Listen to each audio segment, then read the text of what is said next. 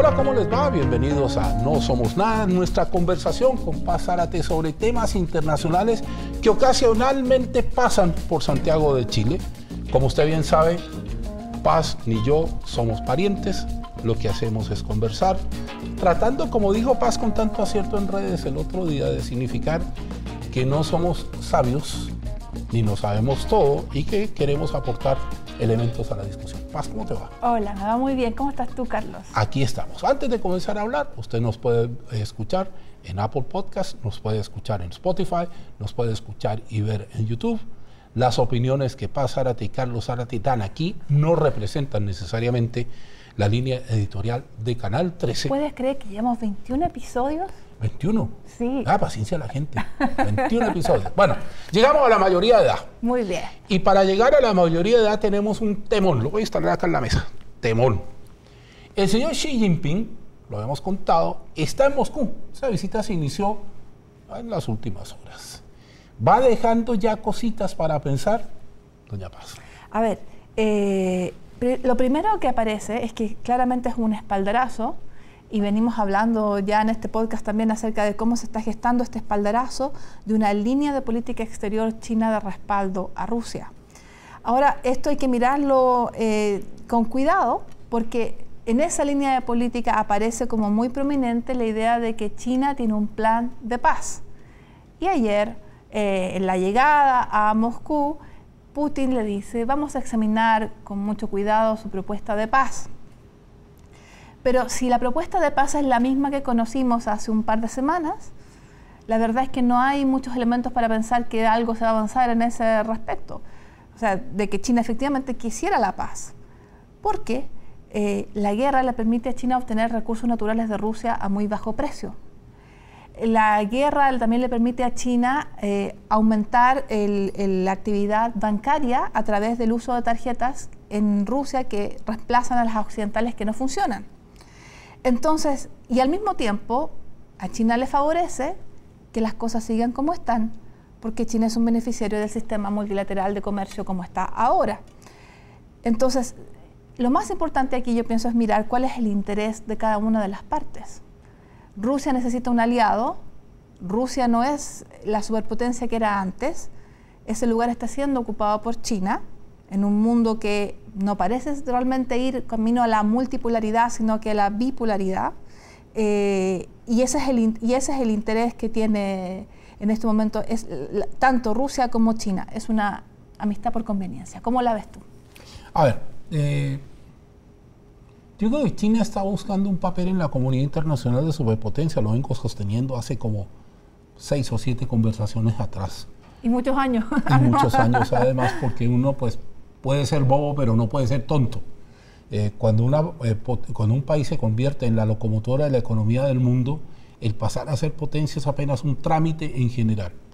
Dos, yo creo que podemos estar ante la formación de Chi, eh, que es una mezcla de China y Rusia, que puede ser no como países, estados que se, que se unan, no estoy diciendo eso, pero una, una mancomunidad de objetivos que les permite a ambos, sumando potencias, eh, dejar a Estados Unidos de lado y sí convertirse en este mundo bipolar, Estados Unidos Occidente por un lado y China y Rusia en el otro. Tercero de esto mismo, yo creo que una propuesta de paz en este minuto para China y para Rusia, el único objetivo que cumple es interno. Y es decirle a su gente, mire, volvimos a hacer un plan de paz, lo volvieron a rechazar, estos tipos no quieren nada con nosotros. Mercado interno, dices tú. Claro, eso es lo que yo veo.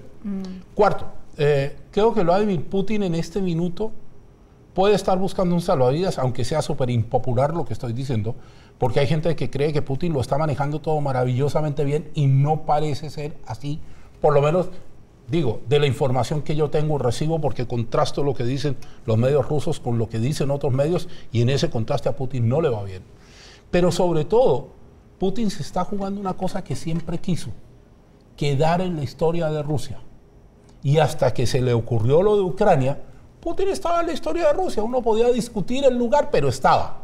Ahora, cuando se reescriba la historia de Rusia, porque tiene el mismo drama de la ex Unión Soviética, que reescribió la historia cada 10, 15 años a medida que cambiaban de liderazgos, puede ser que Putin no esté. Y puede ser que todo esto de la operación espacial haya sido algo diseñado para consolidarse internamente que le resultó mal porque jamás pensó que los ucranianos iban a resistir lo que resistieron, pero sobre todo que hubiesen recibido el apoyo que recibieron. Mm, totalmente. Bueno, lo otro que hay que pensar respecto a este plan de paz, si es el mismo, porque no tenemos los detalles, si fuera el mismo que fue anunciado hace un par de semanas, en realidad no tiene posibilidades de, ser, em, de recibir apoyo por parte de Ucrania como propuesta básica, porque no hay ni una consideración acerca del... Bueno, es un significa que las partes tienen que quedarse donde están y no hay ninguna, no hay nada considerado acerca del retiro de Rusia de territorio ucraniano. Entonces, en el fondo es un cese al fuego que permitiría consolidar las ganancias que ya, que ya están, exacto. Tampoco hay nada acerca, por ejemplo, de la reconstrucción de las otras áreas, áreas de Ucrania donde Rusia estuvo, que Ucrania ha recuperado y que han quedado arrasadas. Entonces, no hay, no hay nada que tiente a las partes a ceder y sobre todo Ucrania no quiere ceder en nada, Rusia tampoco, entonces no es un buen momento para un plan de paz, pero como dices tú, para consumo interno tiene mucho sentido el, llamado eh, plan de paz chino que en realidad recoge mucho de lo que le interesaría a Rusia, que significa tiempo para reagrupar sus fuerzas y continuar. La guerra, por lo que se ve, no tiene pinta de, de terminar. A ver, uno, siempre que uno mira estas cosas, como que trata de mirar táctica y estrategia, eso me lo enseñó, me enseñó un amigo militar en Colombia. Eh, táctica es la forma como, estrategia es lo que yo quiero lograr con, eh, para hacerlo más rápido. La estrategia rusa es ganar tiempo, la táctica sería un plan de paz que le rechace. Washington ya salió hace poquito a decir que no había que escuchar los cantos de sirena que iban a salir desde Moscú. Pero el problema es que Washington aquí está en una situación en que uno sabe qué va a contestar. Porque si es el mismo plan de paz, ya me sé la respuesta. Si es un plan diferente, también me sé la respuesta. Porque evidentemente China no va a proponer un plan que complique los intereses de Rusia. Ahora, yo quiero detenerme ahí, dejarlo ahí, dejemos los tanques ahí listos y los aviones, qué sé yo. Entremos al tema Xi. ¿Y por qué el tema Xi?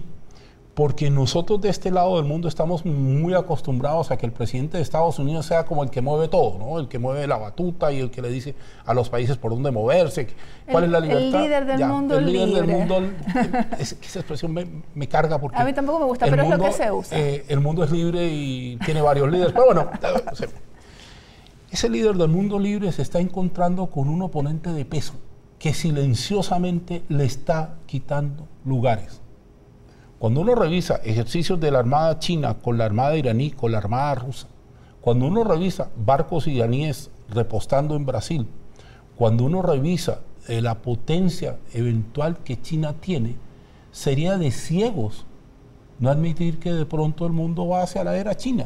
O la base militar que tienen en Argentina, aquí nomás. Bueno, o las estaciones de policía encubiertas que tienen repartidas a través del mundo que sirven para varias cosas. Incluyendo en Viña del Mar. Pero, pero yo quiero saber un poquito de los rumores porque a, lo que voy yo es, ¿es she el hombre? Como dirían en inglés, ¿is she the man? ¿Por qué? Porque resulta que si yo digo que Estados Unidos va a enfrentar un oponente silencioso que lo ha ido socavando, tengo que concentrarme en cuáles son las calidades del hombre silencioso. Y en eso she es quizá el menos chino de los líderes chinos. Es muy astuto, es muy sagaz, eh, tiene la maquinaria alineada, eso reflejaron 2.900 y tantos votos a favor de él, no hubo votos en contra, no hubo abstenciones, todo el mundo fue. Y se presenta diciendo, bueno, mire, yo tengo este mandato y manejo esta potencia.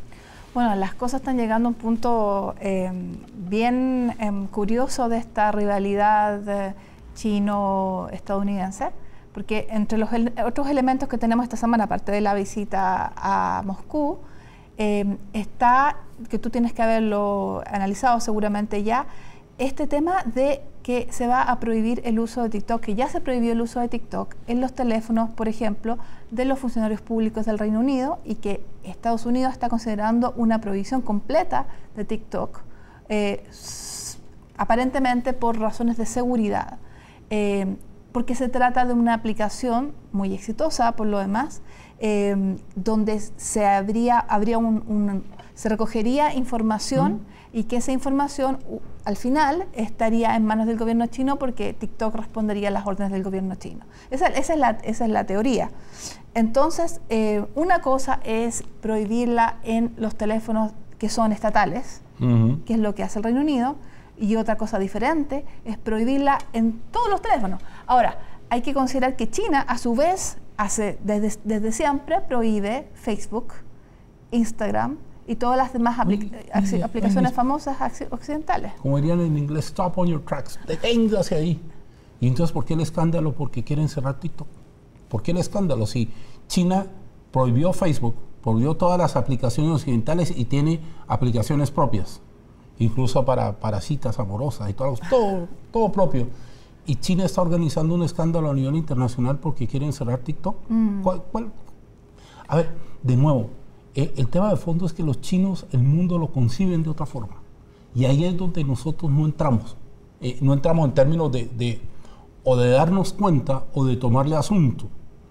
Bueno, sí, la concepción del mundo ciertamente es diferente porque en, en China los derechos humanos, digamos, no, no, no, no, están al centro del sistema legal.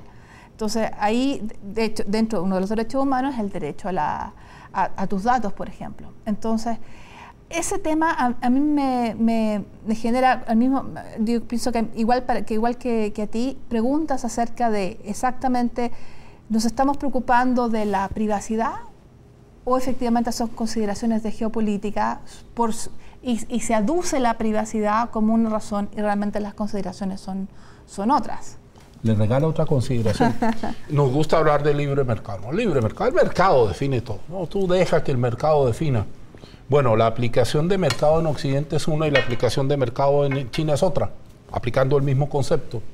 Por lo tanto, eh, quizá uno para ir cerrando este capítulo, que esta conversación más que capítulo, tiene que entender que lo que se está jugando es en los próximos años no de dominio del mundo, no pensado como lo pensaba la Unión Soviética de Estados Unidos, mm. sino qué economía le va a dictar las normas a la otra. Y toda esta semana que usted ha visto, ha estado informado a través de todas nuestras plataformas de turbulencias financieras y tal, lo único que lo deja uno pensando es que de todo esto, el único país que no entra en esas turbulencias, aunque tiene un problema bien grave con Evergrande, es China. Entonces China está para usar una expresión bastante de mi edad, pues, está en el observatorio mirando los planetas a que se alineen. No tiene ningún apuro en que los planetas se le alineen como ella quiere porque tiene el, mando económico en el mango. Y ahora en esta visita a Moscú puede quedar convertida en el supremo árbitro de la paz mundial. Fíjese que China consiguió un acuerdo entre Arabia Saudita e Irán que es clave para esa región. Mm. Calladitos, calladitos, nos enteramos después, cuando estaba todo listo, oleado y sacramentado. Mientras de este lado, cada vez que hay una iniciativa de cualquier tipo, se publicita, se dice y tal. Por eso digo yo que Xi es un hombre silencioso y es un hombre muy sagaz. Pero hay que, hay que, Xi también tiene su punto débil, o hay que tener ojo también. ¿Te acuerdas? Acuérdate de las protestas muy violentas generadas en su contra por el tema del manejo de la pandemia. Entonces, eh, se ve como una figura muy sólida pero hay elementos para pensar que dentro de la sociedad china eh, hay espacios donde él no es tan popular.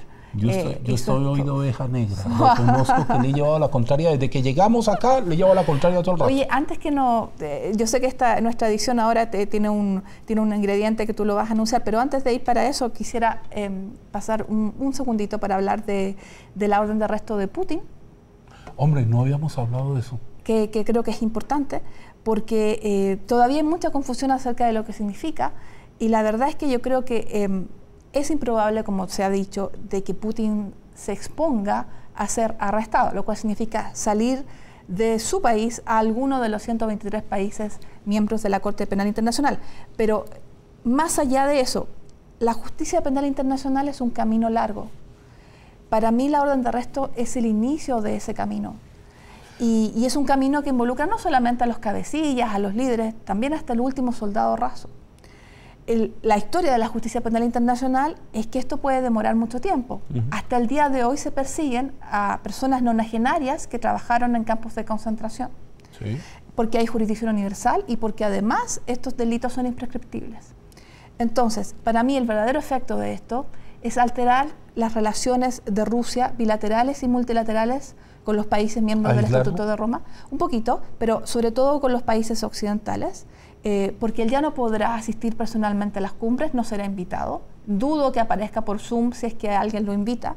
Eh, y de esa forma se, se, continúa minando la reputación de Rusia en el orden mundial y se hace difícil, incluso para países como los nuestros, permanecer en una relación normal con Rusia si su líder es un criminal de guerra. Me dejaste pensando un par de cosas. Eh, una, eh, yo recuerdo los tribunales de la ex Yugoslavia, que son los que tengo más a mano en la memoria y para Mladic y todos los que capturaron después, muchos de ellos condenados, Milosevic muerto en el tribunal incluso, eh, se demoró pero llegó. Mm. El tema de fondo acá es que eh, Vladimir Putin, como China no, ni como Estados Unidos, los tres, miren qué curioso, Estados Unidos el que más levanta esta bandera, Estados Unidos no reconoce eh, el, el, pacto de Roma, el acuerdo de Roma. El estatuto de Roma. El, ¿Perdón? Estatuto. El estatuto de Roma, ah. me parece esa abogado. Pero si hay una cosa que para mí es clara, es la primera vez de lo que yo llevo metido en esto, mm. que a un jefe de Estado de una nación tan poderosa se lo acusa y se ordena su arresto. Mm. Evidentemente Putin no va a ir a ninguna parte. Primero, espero porque no lo van a invitar. Y segundo, porque va a meter a ese país en un problema, porque ese país le va a tener que explicar a los otros por qué lo recibió. De ese tema yo creo que vamos a hablar profundamente a medida que se vaya desarrollando. Es lento. Vamos a una orden de arresto. Entre otras cosas, ¿cómo será la cosa de loca? Y me hago responsable lo que estoy diciendo. Que el señor Medvedev, que fue alguna vez presidente y primer ministro de, Rusia, amenazó a los jueces del Tribunal Penal Internacional, la Corte, de mandar un misil hipersónico y que tuvieran miedo de que miraran al cielo. Así es, sí. Eso lo conté, lo conté en las últimas. Y también dijeron que lo estaban tomando con mucha calma. Sí, que miraran al cielo. habiendo dicho previamente que la resolución y la orden servía como papel de baño, para decirlo generosamente. Bien, eh, vamos a dedicar un par de minutos de esta edición de esta conversación que tenemos con Paz de No Somos Nada a una conversación que sostuve con Margrethe Vestager, la comisaria europea de la competencia. Porque es interesante ver el lado humano de una persona que se da el lujo de multar, entre otros, a Google, a Amazon por, eh, por competencia, pero también se da el lujo de contarnos detalles de cómo se desempeña en su cargo y la especial relación que la Unión Europea tiene con Chile. Vamos a ver eso y al final nos reunimos nuevamente para despedirnos. Conversamos con Margrethe Vestager, la comisaria de competencia y vicepresidenta ejecutiva de la Comisión Europea. Usted hizo esta declaración, dijo, vamos a Chile a aprender y construir una relación. Es muy importante que nos asociemos con quienes tenemos intereses mutuos. ¿Cuáles son esos intereses? Ha sido tan alentador uh, hablar ahora con los uh, senadores, con el ministro sobre el litio y el cobre en el aire, porque hay una sensación de respeto de uh, todos y cada uno de nosotros. La integridad, el respeto de cada individuo y desde donde se construye una sociedad. Cuando escucho las discusiones sobre cómo usar la tecnología digital, cómo proteger la privacidad, cómo asegurarme de que puedo ir, mientras las discusiones sobre la sostenibilidad en todos los planetas y en mi nombre específicamente, uh, cómo luchar contra el cambio climático, uh, uh, esto es realmente una reunión de mentes. Me siento como en casa aquí. This is really a meeting of minds. Uh, I, I feel very much at home here. De niña, usted leyó Isabel Allende. Eso fue hace 40 años. ¿El país que usted imaginaba literariamente corresponde al país con el que se encontró? Yes, I, I first traveled to, to Chile with literature. Sí, yo viajé por primera vez a Chile con literatura leyendo a Isabel Allende de niña. But this is a different country. Pero este es un país diferente. Todavía siento parte de la magia y la relación con la gente que conocí. Mucha gente apasionada escucha sobre lo que hacen, pero este es un país de cambios, es una democracia abierta. Uh, en otras materias, dicen que el personaje protagonista de Borgen, la serie danesa sobre política, se inspiró en usted. Se retrataban paisajes de corrupción y paisajes políticos desde su cargo. ¿Cómo puede evitar usted el daño que esas conductas le hacen a la sociedad? I think the most important point is to realize Creo que el punto más importante es darse cuenta de que el riesgo laboral más obvio de ser un político es que piensas que eres una persona magnífica y no lo eres. magnificent person. And, and you're not. You're Eres alguien elegido para representar a otros y también te das cuenta de que el poder hará cambios en ti. Existe un alto riesgo de que asumas que el poder que depende de ti te afecte, pero todos los días debes recordar que esto es solo prestado. Uh, what gets me out of bed in the morning is if Aún no he terminado, espero que otras personas tengan mejores posibilidades de seguir con lo que quieren hacer en su educación, en sus vidas familiares, que puedan expresarse mejor. Esto es lo que planeo impulsar.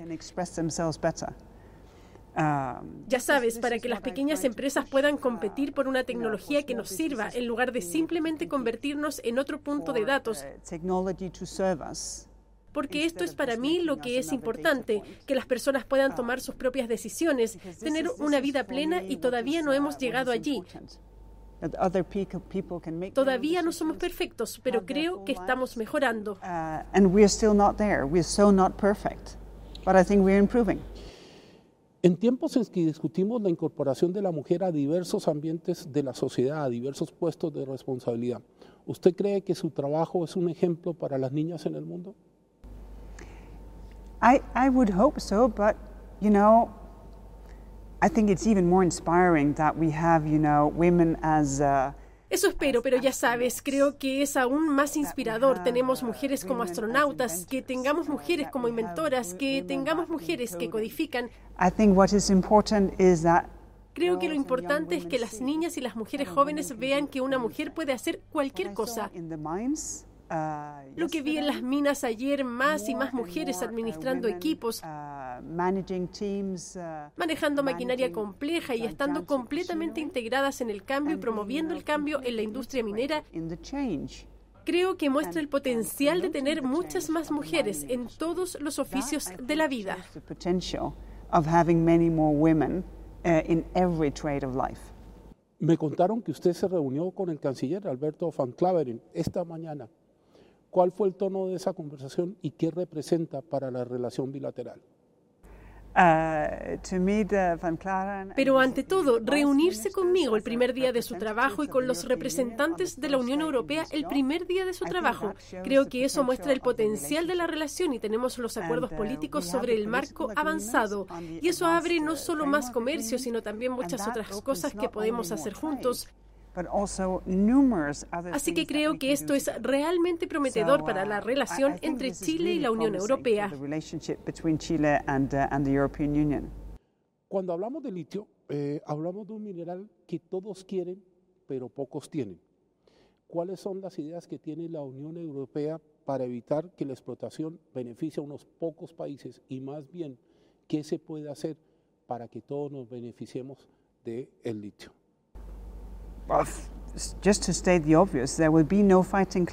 Solo decir lo obvio de que no sería posible luchar contra el cambio climático sin litio, por lo que Chile es un socio muy importante para el mundo y para el planeta. Uh, for the world, for the planet, in how ¿Y cómo se está extrayendo el litio? Creo que el 70% del litio en la Unión Europea viene de Chile.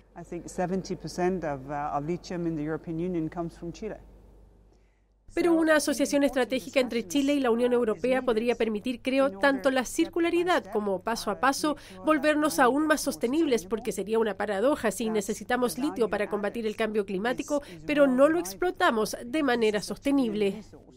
Hablando de pobreza, ¿qué se puede hacer contra ella? Well, that's, that's one thing that we should Bueno, eso es algo en lo que debemos seguir trabajando y la buena noticia es que estamos mejorando. Uh, Los programas de las Naciones Unidas para acabar con la pobreza están end permitiendo que persona tras persona mejoren su situación. person after person after person, people are getting not at all No se rich, enriquecen, pero están saliendo de la pobreza extrema. Um, Tenemos un largo camino por recorrer antes de vivir en un planeta con justicia social. Podríamos comenzar con la justicia fiscal para empezar, pero tenemos mucho trabajo por hacer en este planeta. We could start with tax justice for a start, but we have a lot of work to do on this planet. Usted es la comisaria europea de la competencia. ¿Cómo concibe el papel de los mecanismos de control con respecto al inmenso poder que tiene el sector privado? Well, I've been doing this job for eight years. Bueno, he estado haciendo este trabajo durante ocho años y lo que he visto es que no es suficiente, no con un caso de Google, el segundo caso de Google, el tercer caso de Google. Vemos que no es suficiente emitir una multa, tampoco es suficiente intentar trabajar con ellos voluntariamente en las mejores prácticas cuando se trata de contenido ilegal. Así que ahora hemos aprobado una legislación que se llama Ley de Mercados Digitales, que limita los mercados y sus alcances. Es más reforzar la democracia, diciendo, por ejemplo, qué datos de la gente no pueden usarse, que es necesaria una segunda tienda de aplicaciones. Es asegurarnos que con ese tipo de poder necesitas una democracia que lo enfrente y defina cómo deben hacerse las cosas. El mundo enfrenta una crisis política y social derivada de los fake news y la desinformación. ¿Cómo puede la Unión Europea contribuir con su inmenso poder a erradicar esas conductas de las sociedades? We, we see it, how damaging it is. Vemos lo dañino que es. La desinformación y las noticias falsas matan los debates demócratas porque cambia a todos y cada uno de nosotros por la oscuridad y no en el espacio público a la luz y sobre la base de hechos para discutir. Intentamos contrarrestar las narrativas que encontramos falsas. También apreciamos el trabajo cuando las cosas están etiquetadas como mensajes que advierten que tal vez debería leer el artículo primero antes de reemitirlo. La nueva legislación obligará a las plataformas a eliminar las cosas que son discurso de odio o contenido ilegal y al mismo tiempo preservar la libertad de expresión al informarle si su publicación ha sido eliminada para que pueda quejarse activamente al respecto. Creo que es realmente importante tener ese impulso para que se respete lo que estaba bien y lo que estaba mal fuera de línea, también para ser tratados como tales cuando estamos en línea con diferentes responsabilidades individuales. El propósito de toda nueva legislación es asegurarse de que se elimine si es ilegal y que haya mecanismos para tratar lo que puede ser dañino para todos.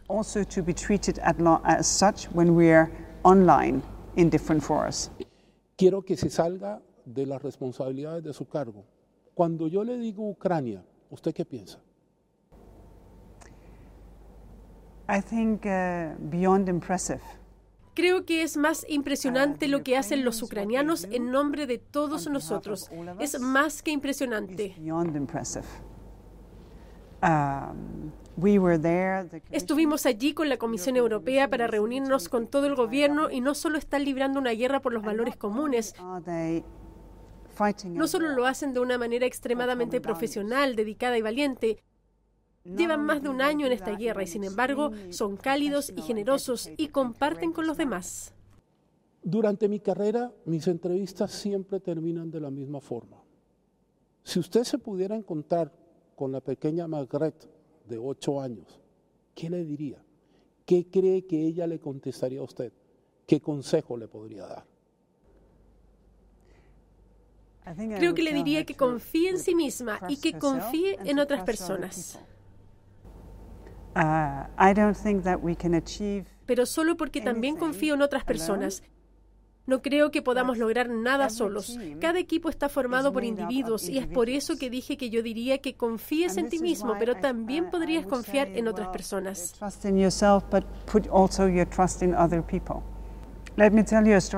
En cambio, déjame contarte una um, historia.